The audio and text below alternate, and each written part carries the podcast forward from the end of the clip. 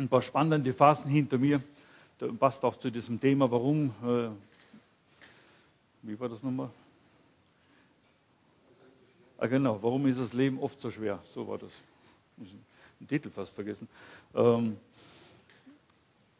hatte im Frühjahr schon eine schwierige Phase hinter mir äh, oder äh, bin da reingeschlittert, so ein bisschen ein, oder im, im, im, Frühsommer oder Sommerbereich sogar äh, eine, eine quasi Erschöpfungsdepression geraten, weil man sich ein bisschen mehr zumutet, als man tragen kann, weil man meint, ohne einem geht es nicht. Dann erinnere ich mich immer an dieses Lied, äh, du, ich muss noch schnell die Welt retten, muss noch weiß nicht wie viele E-Mails und sonst was machen äh, und dann komme ich zu dir. So ähnlich fühlt sich dann oft meine Frau, weil der meinte, Robert, der ist überall äh, und nur nicht zu Hause und das hat sich dann auch im, im Frühsommer gerecht und ich war dann wirklich kaputt und jetzt geht es mir ja schon etwas besser und ein paar Herausforderungen haben wir auch so in der Gemeinde, auch mit Gesundheit, auch mit psychischen äh, Krankheiten, Depressionen, auch in der Familie.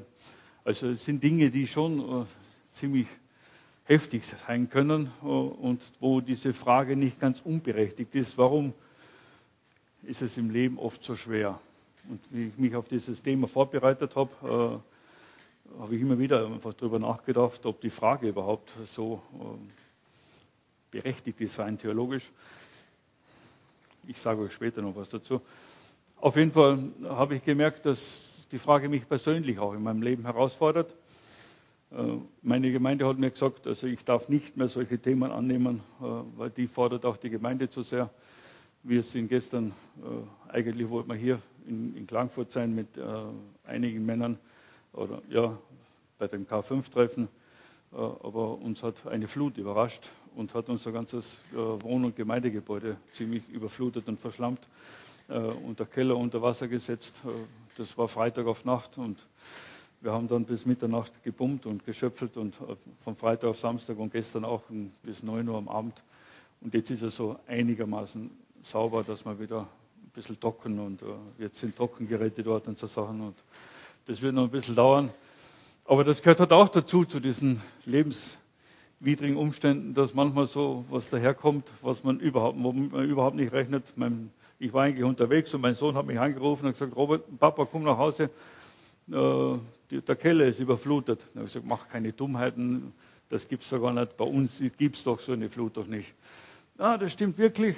Und dann bin ich schnell ins Auto und dann war ich schon so tief im Gatsch.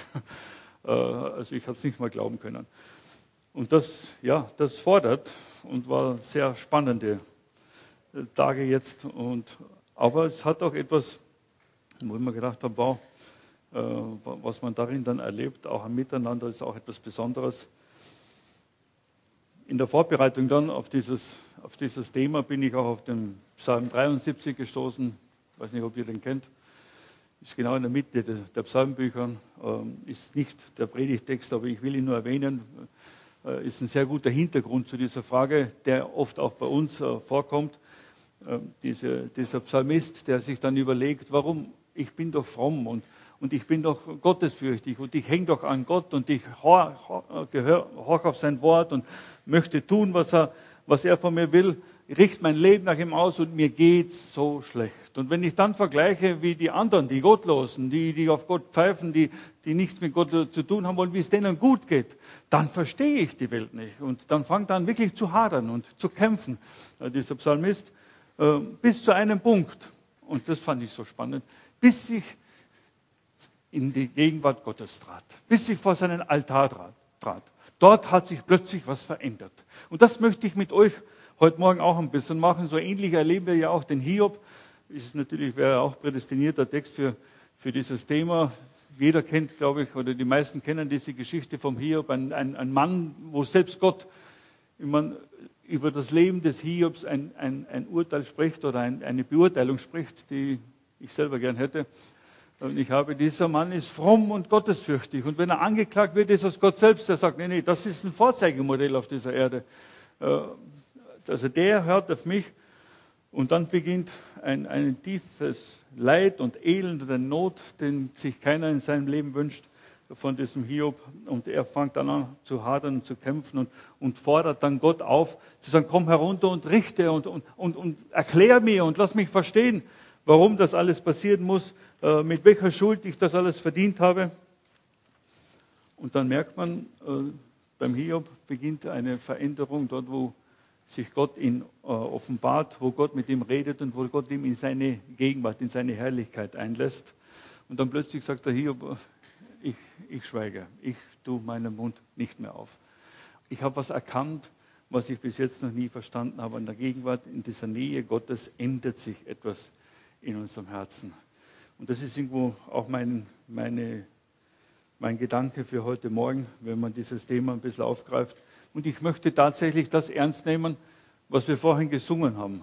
Ich möchte Jesus Christus anschauen. Jesus, wir sehen auf dich, haben wir gesungen. Und ich habe dann gedacht, na, ich möchte Jesus sehen in seinen schwersten Stunden. Und schauen, kann und sagt es mir was zu dieser Frage in meinem Leben, zu diesen lebenswidrigen Umständen? Gibt es hier Hilfen? Ich verspreche euch und ich bin ziemlich sicher, ich werde euch keine theoretische Antwort auf diese Frage liefern heute Morgen. Äh, möchte ich auch gar nicht. Ich merke selbst und habe gemerkt in meinem Leben, diese diese theoretischen guten oft Antworten, die, die helfen sehr wenig und engen oft ein, sondern aber es, es, es ist mir ein Ziel, dass wir selbst genau diese, diese Nähe eigentlich suchen, die uns dann sehr hilfreich sein kann und diese Nähe pflegen. Und ich merke, dass in meinem Leben es sehr wichtig geworden ist, dass ich diese Nähe genau dann pflege, wo ich mal nicht ganz den lebensfriedigen Umständen ausgesetzt bin und intensiviere, damit ich dann diese, dieses, dieses Erleben, dieses Sein mit Gott auch spüre und erlebe, wenn es dann wirklich bremslich und schwierig wird. Äh, wir haben eine, ein Ehepaar in unserer Gemeinde, die sind aus Deutschland hier hergezogen, nach, nach Wolfsburg, haben ein Haus gekauft, er ist Manager äh, bei der Firma Male gewesen. Bosch Male ist jetzt, äh, hat jetzt seine Arbeit gewechselt äh, und war schwer krebskrank und hat mir gesagt, in diesem, in diesem Leben, in diesem Phase des, des, der, der, der Krankheit, hat er eines erlebt, dass er dieses Lesen in, in, in Gottes Wort, was er vorher immer gemacht hat, dass ihm das zutiefst lebendig geworden ist, dass es, dass es ganz real geworden ist. Der hat Gottes Nähe erlebt dort und lebt auch jetzt, er ist wieder geheilt, einen von mir aus gesehen unheimlich ermutigen, vorbildhaften Glauben. Der, der, redet mit Gott, der ladet Gott ganz konkret in seinen Lebensbahnen und Lebenswegen mit ein. Jetzt hat er seine Arbeit da unten bei Boschmale verloren, hat ein Haus gekauft mit viel Geld und äh, die haben dort auch natürlich Schulden gemacht. Äh, und er wusste selber nicht, wie es weitergeht. Und dann sagt, okay, Gott, ich, mir ist klar geworden, wenn dies und dies passiert, dann weiß ich, okay, wir sollen wieder zurück nach Deutschland. Dann ist er nach Deutschland äh, zu seiner, also dort, wo er eigentlich herkommt und zu seiner Heimatfirma und die wollten ihn sofort nehmen und haben ihm eigentlich auch viel Geld angeboten und alles und er hätte gut zurückkommen können. Aber die Dinge, wofür er gebetet hat, sind nicht eingetreten. Und er sagt, nee, danke, das ist nicht mein Platz. Alles andere war abgesichert. Geld, wäre wieder zu Hause bei seinen Eltern, müsste nicht. Nein, das ist nicht mein Platz. Gott hat was anderes vor. Und das sagt er denen dort auch, also in der höchsten Managerebene. Und dann hat er sich neu orientiert. Für mich gewaltig, was, wie dieser Mann seinen Glauben lebt und sie werden immer wieder herausgefordert. Seine Frau hat mich vorgestern angerufen, wir sollen dringend für sie beten. Sie hat eine, eine schwer, einen ziemlich großen Polypen, eine schwere Magenoperation vor sich, äh, hat aber sehr viele Allergien bezüglich Narkose und so Sachen. Sie hat sehr viel Angst davor. All diese Dinge durchleben sie, durchtragen wir gemeinsam und ihr, ihr Verbundensein mit Gott wächst. Und dann dachte ich mir, wow, es ist sehr spannend, woher, woher kommt diese Kraft. Und da ist es mir eben eine Hilfe geworden, diesen Jesus Christus, unseren Herrn, anzuschauen Gott eben in dieser dunkelsten Zeit, in dieser Passionszeit, in dieser Zeit, wo Christus wirklich zutiefst erlitten und äh, auf sich genommen hat äh, an unserer Stelle. Und das ist, ich habe ein Stück weit das aus dem Markus 15 betrachtet und möchte ein paar Punkte, die mir irgendwo eine Hilfe geworden sind und auch klar geworden sind, äh, aufzeigen. Äh, andererseits ich habe diese Passionsgeschichte, was ich schon so oft gelesen und auch schon so oft darüber gepredigt. Aber gerade im Auseinandersetzen mit dieser Frage, warum ist das Leben oft so schwierig, ähm, ist mir der Sinn gekommen, äh, wie gehen wir mit Schwierigkeiten oft um. Äh, niemand von uns würde ja behaupten, dass die Passionsgeschichte oder dieses Leiden Jesu einfach passiert ist. Ja, das sind halt schwierige Umstände. Wir haben da draußen über Zufall geredet. Da waren halt Dinge, die haben halt damals zusammengepasst mit dem Regenten, mit dem Pilatus und mit den hohen Priestern. Das war halt irgendwie, sondern wir wissen alle ganz genau, diese Passion Jesu Christi war zutiefst ein Plan Gottes. Von vorn bis hinten. Von Anfang an durchgeplant. Schon vor der Ewigkeit, bevor Gott die Welt geschaffen hat, wusste er, dass der Mensch schuldig und sündig wird. Und Christus wusste, er muss und wird diesen Weg gehen aus der Liebe zu jedem von uns. Ich habe so ein Bild vor mir, wo, wo, der Vater, der Sohn und der Heilige Geist zusammen sitzen, also das steht jetzt nicht in der Bibel, und sich darüber unterhalten, diese Welt zu schaffen und den Menschen zu machen. Und, und sie wissen, was passieren wird. Sie wissen aber, wie schuldig und wie sündig wir werden und was Gott tun muss für uns, damit wir wieder Leben haben. Und dann schaut der Vater den Sohn in die Augen und sagt, und, mein lieber Sohn, bist du bereit? Wollen wir diesen Plan auch tatsächlich umsetzen? Mach das. Und der, Sohn, der Sohn sagt dann, ja, Vater, ich liebe diese Menschen, ich freue mich auf diese Menschen. Ich weiß, dass es mich kosten wird, aber ich will und bin bereit, diesen Preis zu zahlen. Lasst es uns angehen. Das ist das, der Plan, das Werk Gottes. Und das, der Höhepunkt natürlich diese Passion, dieses Leiden des Gottessohnes äh, am Kreuz und dieses dorthin kommen an diesem Leiden. Es ist ein Plan Gottes. Und wenn wir uns fragen, warum sind unsere Leben, unser Leben oft so schwierig ist, vergessen wir, dass auch wir, wenn wir in Gott mit Beziehung stehen, die ganze Welt eigentlich nach wie vor unter dem Plan Gottes steht. Ich weiß, dass es wir nicht schaffen mit unserem Denken. Und ich will hier auch keine theologischen Diskussionen über den Absoluten und was, was wir nicht will in Gottes stellen. Aber die Klarheit, Gott regiert. Wir haben selbst in einem Lied gesungen jetzt, dass Gott selbst es ist, der regiert, nach wie vor, der seinen Plan umsetzen wird. Und der hat es mit seinem Sohn gemacht und der wird es auch mit seinen Kindern, die ihm ihr Leben geben, auch weitermachen, durch alle Wege hindurch zeigt es uns gerade diese Passion, hier ist Gott nichts entglitten. Hier hat er nichts übersehen, hier ist nichts zufällig passiert, sondern das ist alles unter seinem Willen passiert. Das betete übrigens Jesus auch im, im, im, im Garten Gethsemane. Dein Wille geschehe. Selbst wenn es irgendeinen Umweg gäbe, dann lassen wir gehen, sagt Jesus dort, aber nicht weinen, sondern dein Wille geschehe. Das, was du willst, das, was die Menschen rettet, das soll passieren. Das begegnet uns in dieser Passionsgeschichte. Und dann erleben wir dort, wie, wie äh, eben schon ab Vers, ab Kapitel 14 im Markus-Evangelium, zumindest erleben wir, wie dieser Christus, dieser, dieser Sohn Gottes, gerichtet wird. Und ich habe mir gedacht, diese ganze Szene dort ist für mich so, so, so erschreckend oder so eindrücklich, wie der Sohn Gottes, der höchste Weltenrichter, der, der als einziger gerecht richten kann, es zulässt, dass die Welt über ihn Gericht spricht. Und zwar die ganze Welt. Hier sind die religiösen Führer, die, der ganze, der, die hohen Priester, der Hohe Rat und so. Und die sagen, schuldig, du bist ein Gotteslästerer. Du passt nicht in unser Konzept. Du passt nicht in unsere Vorstellung von Gott, du passt nicht in unsere Vorstellung von dem Leben mit Gott, Du bist ein Gotteslästerer und dich brauchen wir nicht. Du musst verurteilt werden. Und dann sehe ich mich selber darin und begegne, dass auch ich über Gott so urteile, weil Gott mir oft nicht passt. Weil Gott mich oft, weil Gott in meinem Rahmen, in meinen Vorstellungen, was ein guter, lieber Gott auch ist und sein soll, ja, nicht reinpasst. Weil Gott mich oft überrascht und mir Dinge zumutet, die ich nicht haben will.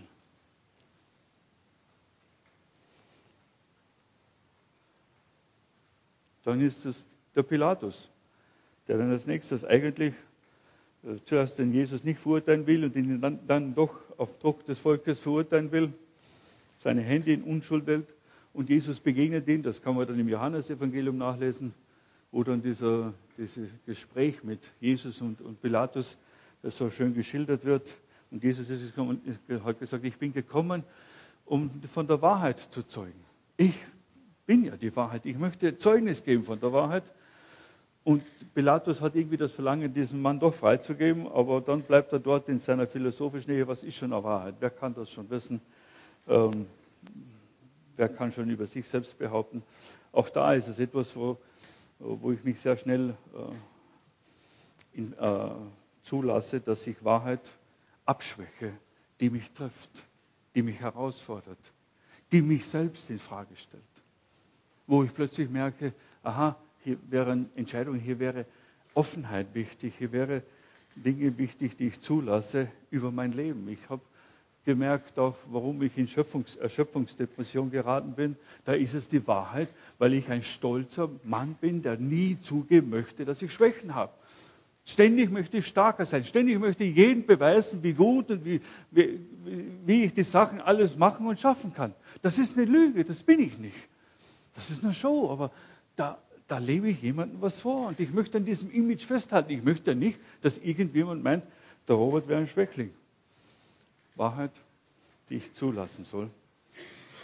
Schwächen wir oft, ob da ist es dann Volk, das manipuliert wird und dann hinweg mit ihm und ihm richtet. Sagt, nein, wir brauchen ihn nicht. Das ganze Volk, das vorher geschrien hat, Halleluja, Hosianna, eine Woche vorher, die lehnen ihn ab und da sind es die Soldaten, die ihn dann mit ihren Möglichkeiten der Exekutive auch demütigen, schlagen, verspotten und aburteilen. Das alles erleben wir, wird so wird mit Christus umgegangen. Und dann habe ich mich gefragt, äh, Robert, wenn ich ein Kind Gottes bin in dieser Welt, die meinen Herrn, meinen Heiland so verurteilt haben, mit welchem Recht erwarte ich in dieser Welt, dass es mit mir besser umgegangen wird, als wie mit diesem Herrn? Wenn ich ein Zeugnis der Wahrheit bin, wenn ich Licht sein möchte in dieser Welt, wenn ich ein Kind Gottes sein möchte. Nicht, dass ich suche, nicht, dass ich es produzieren möchte, aber diese Welt mag diese Wahrheit Gottes nicht. Sie will keinen Richter, der über sie urteilt. Sie möchte selbst richten, so wie ich selbst auch. Ich möchte auch so gern urteilen und richten über andere und andere äh, in meinen Katalog einordnen. Ich möchte über andere bestimmen. Ich will nicht gerichtet werden. Ist ja in mir drin. Und diese Tendenz soll sterben möchte ich auch loslassen und das tut weh. Das andere, was uns begegnet, ist dieses, dieses kategorische Tötet ihn. Wir wollen ihn töten, getrennt. Äh, äh, sie wollen ihn kreuzigen, ans Kreuz mit ihm. Sie, sie töten ihn. Wir lesen dann eben im Markus Evangelium, dass, dass Christus eben zu, äh, zum Kreuzestod verurteilt wird und dann eben auch ge, äh, gekreuzigt wird.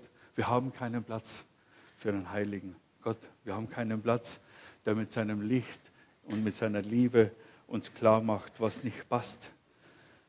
Seine Heiligkeit, man, er hat das heiligste Leben geführt. Er hat nie eine Sünde getan. Er hat nie eine Unwahrheit gesprochen. Er hat Menschen geholfen.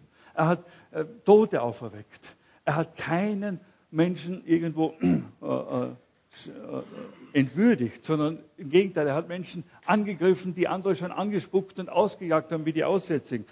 Er ist zu Menschen gegangen, mit denen niemand mehr was zu tun hat und hat ihnen wieder Ehre und Würde gegeben. Und dieses Leben, dieses Heilkommende, dieses schöne, herrliche Leben Jesu Christi, das wird an der Müllkippe Jerusalems zu Tode gebracht. Mit dem wollen wir nichts zu tun haben in dieser Welt leben wir. Und diese Welt, aus der Welt komme ich. Auch in meinem Herzen ist es oft so, dass diese Heiligkeit, diese Herrlichkeit Gottes mir oft ein, ein Fremdbereich ist. Gottes Schönheit, Gottes Vollkommenheit ist zwar schön, wenn sie weit weg ist, aber wenn Gottes vollkommene Licht mein Herz durchleuchtet und plötzlich alles von mir ans Licht kommt, meine Habsucht. Ich habe eine Phase gehabt vor Jahren, da ist das ganz deutlich aufgebrochen, dieses, dieses habsüchtige Herz in mir und sichtbar geworden vor mir und vor anderen. Das hat wehgetan. Aber es war ein heilsamer Schmerz für mich. Ja. Aber ich kann auch darauf reagieren und sagen, weg, wie diese Welt regiert und wie die dann sagt, okay, an die Müllkoppe, wir brauchen nichts Heiliges, wir brauchen nichts Vollkommenes. Wir brauchen einen Gott, der zu uns passt und nicht einen Gott, der uns vielleicht verändern möchte. Einen Gott, der zu uns passt, das ist Religion. Einen Gott, der uns verändern möchte, da beginnt Glaubensleben. Und das beginnt mit der Herausforderung, dass hier etwas in Herzen schmilzt und dass eine Sehnsucht wächst nach dieser Vollkommenheit, die Jesus Christus selber ist. Nicht, dass wir es erreicht haben, nicht, dass wir es erreichen können, aber ich möchte nicht mehr anders. Ich möchte kein anderes Leben mehr als wie Christus. Und ich möchte gern auf alles andere verzichten, was mich daran hindert. Das sage ich jetzt so leicht und ich weiß, wenn es mich dann was kostet, ist es wieder so schwer und dann wieder kommt die Frage, warum passiert mir das gerade oder warum muss das jetzt kaputt gehen? warum muss, ist oft diese Frage, weil wir an Dingen festhalten wollen, die uns letztendlich eigentlich in der Beziehung und im Leben mit Gott äh, äh, trennen. Und dann passiert das Markante, was ihr alle auch, auch schon sicher gelesen habt, diese Zeit von 12 bis 13, 15 Uhr, dieses Gericht Gottes, das sichtbar macht, wie die Welt wirklich ist, die Finsternis. Interessanterweise kann man das ja in Amos schon nachlesen, in Amos, äh, den Propheten Amos, Kapitel 8, glaube ich, ja, 8 von 7 bis 10, da wird dieses Gericht angekündigt. Zum Mittag werde ich die Sonne finster machen. Und die Finsternis dauert drei Stunden. Ich habe mal gelesen von jemandem, der, der irgendwo in dem Südpol unterwegs war und der hat gesagt, es gibt nichts, äh, äh, Demütigeres und Schwieriges oder, äh, als wie die Polarnacht. Von Mitte Mai, glaube ich, bis Mitte Juli nur Finsternis. Äh, der war dort unten und hat gesagt, das kannst du dir nicht vorstellen, du verlierst die Orientierung, du hast oft überhaupt keinen Plan mehr, wo du bist. Du kannst nichts mehr festhalten. Dunkelheit ist etwas, wo wir die Orientierung verlieren. Du verlierst die Identität, du weißt nicht mehr, wer du bist. Und du bist dann total in die Isolation in sich gekehrt. Und wenn ich diese drei Begriffe so hernehme, dann muss ich sagen, okay, diese Finsternis, die hier auch eine geistige Finsternis ist, diese Welt ist orientierungslos, in der wir leben, aus der wir kommen, in der wir hineingeboren sind. Diese Welt ist und hat keine Identität mehr. Man weiß nicht mehr, wer man ist. Ich meine, es gibt dieses eine Lied, ich kann es nicht mehr hören, weil ich jetzt das Radio mittlerweile trage ich es immer wieder ab, aber dieses eine Lied, das ist mir so schockierend äh, durch den Magen gegangen, wo es heißt, einfach eine ins Leben. Fragen nicht durch den Sinn, es gibt sowieso keinen, es ist alles wurscht, einfach eine ins Leben, hopp der Gaude und zum Schluss ist eh aus. Kennt ihr das Lied? Sehr oft in Ö3 zu hören macht nichts und das ist ein richtig beschwingendes Lied mit einem tollen, mit einem tollen Rhythmus, das bleibt im, im Kopf drinnen. Einfach ein ins Leben. Keine Identität, keine Frage mehr, welche Bedeutung, welchen Sinn, sondern genieße es einfach, schau, dass du auf deine Kosten kommst und dann geht so alles zugrunde. So, aus dieser Welt kommen wir und das ist genau diese geistige Dunkelheit, äh, die, die auch hier da sichtbar wird. Äh, und Jesus Christus hat diese Finsternis natürlich viel krasser durchlitten, indem er, und das merkt man auch, indem er diesen Ruf ähm, dann hört von ihm äh, in, in, Kapitel 15, Vers 34, auch in den anderen Evangelien äh, zu lesen. Mein Gott, mein Gott, warum hast du mich verlassen? Diese tiefe Gottverlassenheit. Diese Welt ist geprägt von dem Getrenntsein, vom Verlassensein Gottes. Und manchmal frage ich mich dann, sollten wir diese Frage und hat diese Frage tatsächlich eine Berechtigung, warum geht es ähm, manchmal oft so schlecht im Leben? Oder sollte ich die Frage nicht umkehren? Wenn diese, Leben, diese Welt so von Gott getrennt, so in einem gottlosen Zustand ist, warum geht es uns dann oft noch so gut? Warum passiert noch Liebe? Wir haben das gestern erlebt und vorgestern, da ist alles überflutet und ich war wirklich verzweifelt, so äh, um, um, um 9, 10 Uhr in der Nacht von Freitag auf Samstag so tief, Schlamm, Matsch. Und dann kommen Leute von der Feuerwehr. Die machen das freiwillig. Nach der Arbeit, vom Berg, kommen mit den großen Pumpen und fangen an, unseren Keller auszupumpen. Und nicht nur unsere, sondern andere auch. Sie sind bereit zu helfen. Da kann andere her und helfen dort noch mit. Und plötzlich beginnt man einander zu unterstützen und zu helfen mitten in dieser Not. Ja, das passiert noch in dieser Welt. Der Mensch ist noch fähig, den anderen zu helfen, zu stützen und ein Stück zu lieben, aber nicht, was die Welt ihm gibt, sondern was Gott uns schenkt, dass wir dazu noch fähig sind, weil Gott noch bewahrt, weil diese absolute Finsternis, die Jesus Christus hier erlebt ist, diese Welt noch nicht durchdrungen hat, sondern Gott sie zurückhält. Aber Jesus musste diese Finsternis erleiden, äh, drei Stunden, diese tiefe Gottverlassenheit. Und was das für ein tiefer Schmerz ist, kann man nur erahnen, wenn wir wissen, wenn wir oft äh, einen Menschen haben, mit dem man schon sehr, sehr lange zusammen ist, den man wirklich lieb hat, mit dem man einen längeren Lebensabschnitt äh, miteinander gegangen ist. Und wenn man den verliert, wie, wie tief der Schmerz dann ist, ja, dann wissen wir aber, dass Jesus Christus und der Vater eine ewige, vollkommene Liebe schon von Ewigkeit hatten, sich voll und ganz liebten. Und dann muss dieser Sohn erleben, wie sich der Vater von ihm abwendet, wie er keine Antwort kriegt, wie er erlassen wird, wie ein Riss in diese Beziehung wird. Ein furchtbarer Schmerz, den Christus auf uns genommen hat. Warum? Weil er uns so liebt, weil ihm so, so, so was liegt an uns, weil er uns Leben geben möchte in Fülle. Was sagt uns diese Passion oder was sagt sie mir? Ich, ich möchte und ich, ich möchte das und ich nehme das wirklich für mich immer wieder ganz neu in meinen Gebeten hinein, auch genau dort, wo diese Frage dann kommt, warum denn gerade jetzt? Warum dieses Leid? Warum dieser Schmerz? Warum diese warum muss das gerade jetzt passieren oder wie auch immer? Dann wird mein Gebet und wenn ich dieses Kreuz anschaue und dann weiß ich, dieses Kreuz äh, gibt mir etwas, was, wo ich weiß, was sicher nicht ist. Wenn ich auf dieses Kreuz schaue, weiß ich, egal in welchen Umständen ich bin, es kann nicht sein, dass Gott mich nicht liebt.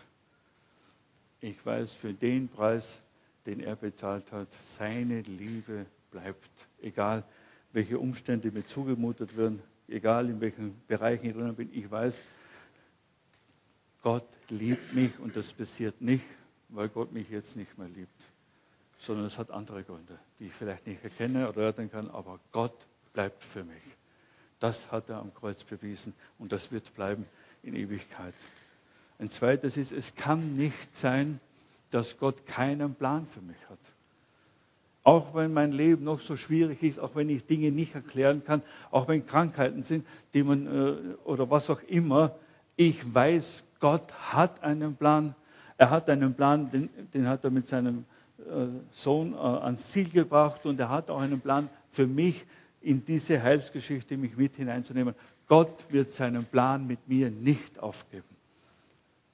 Und er wird bleiben, egal welche Lebensumstände mich begleiten. Und es kann nicht sein, dass Gott mich verlassen hat.